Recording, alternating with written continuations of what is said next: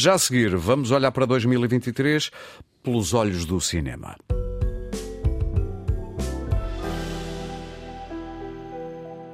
João, bem-vindo ao Destacável. Obrigado, Aurélio. Assinaria por baixo. Esta é capaz de ser a primeira altura na história da humanidade em que dançamos ao som e fazemos a festa ao som de octogenários. Completamente. Se não anda, se não é mentira, anda muito próximo da verdade. Exato. E uh, apetece-me ser mauzinho e dizer tomar a muitos de 16 ou 17 anos. Nem digo mais nada, assino por baixo.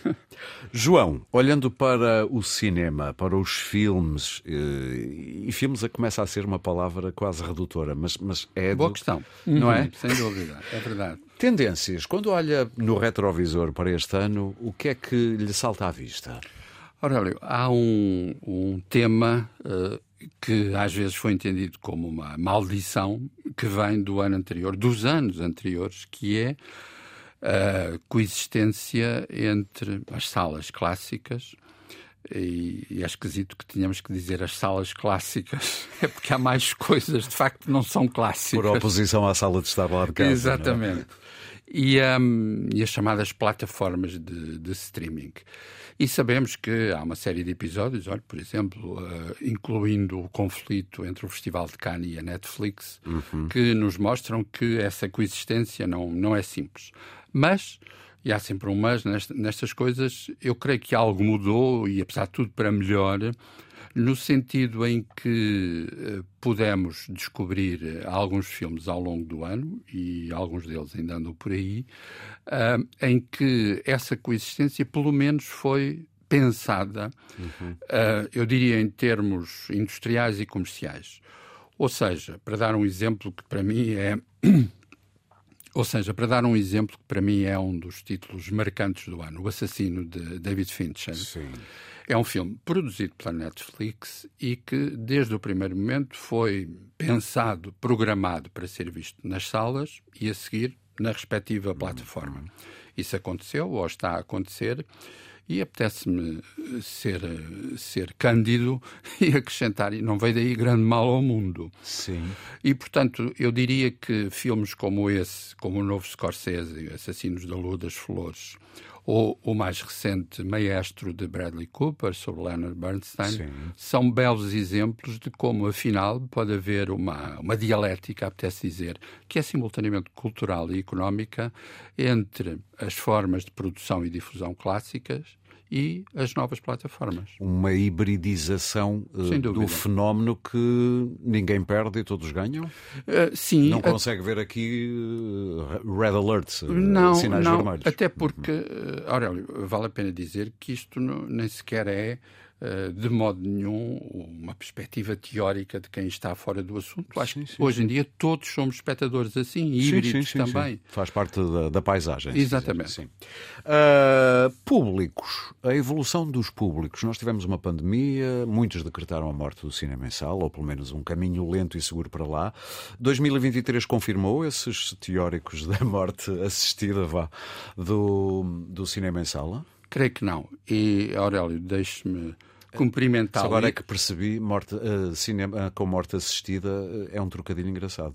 Porque assistir a filmes. é, adiante, adiante. Mas deixe-me cumprimentá-lo e saudá-lo por utilizar esse plural, públicos. Uhum. Porque eu já ando nisto há algum tempo e cada vez que alguém diz o público está contra a crítica ou a crítica está contra o público, eu fico sempre mal disposto. Porque é tudo em plurais. Quais é. críticas e quais públicos. Pois é, é, para os dois Exatamente. lados, ou para os muitos lados, sem dúvida. E eu diria que, precisamente, o que aconteceu ao longo de 2023 foi um, confirmação da capacidade do mercado, dos agentes do mercado, como se diz, de pensarem que com públicos diferentes é importante construir relações também elas diferenciadas. Uhum. E assim como tivemos. Eu diria, desculpe interrompê-lo, mas eu diria que aí o desafio é perceber onde fica a fronteira entre públicos diferentes, não é? É. É, até porque por... as estratégias de comunicação vão ter que perceber muito bem para que nicho desses públicos é que estão a comunicar. Exato, porque hoje em dia essas estratégias de comunicação, que é uma coisa de que se fala muito e às vezes de maneira muito ligeira, só fazem sentido se forem pensadas, programadas, precisamente uh, em função das diferenças Sim. ou da diferenciação daqueles que se quer uh, atingir, sem dúvida. Sim. E um, assim como um, 2023 foi um caso de sucessos absolutamente surpreendentes a célebre confluência de Barbie e Oppenheimer. Sim, sim, sim, sim. Aliás, eh, parecia que estava tudo estudado para ser um binómio, não é? Exatamente. Uh, em termos de marketing, quando digo estudado, em termos de marketing. Eh, eu devo dizer que acho Oppenheimer uma obra absolutamente excepcional. Não sei se Barbie é uma obra. E mudemos de assunto. Sim. Oh. Viu a minha cara, não viu? Vi sim. Eu só digo isto para os ouvintes imaginar. Exato, acho muito bem. Mas, a imaginação mas... é sempre a melhor amiga de quem imagina, mas adiante. Exato. Eh, eh, eu acrescento mais um mas. Há um dado em que, serenamente e sem qualquer ironia, eu creio que os dois filmes foram fundamentais, isto é, a mobilização de pessoas. Sim, estou a perceber. Uh, isso... Sim, sim. Podemos não gostar do filme, mas, mas ele cumpriu também um, um serviço, Justa, se quiser, à causa. Justamente, porque um, não se trata de uh, dizer às pessoas voltem às salas para ver o, o filme A, B ou C, voltem às salas, porque é uma experiência singular que culturalmente e economicamente, é preciso não se perder.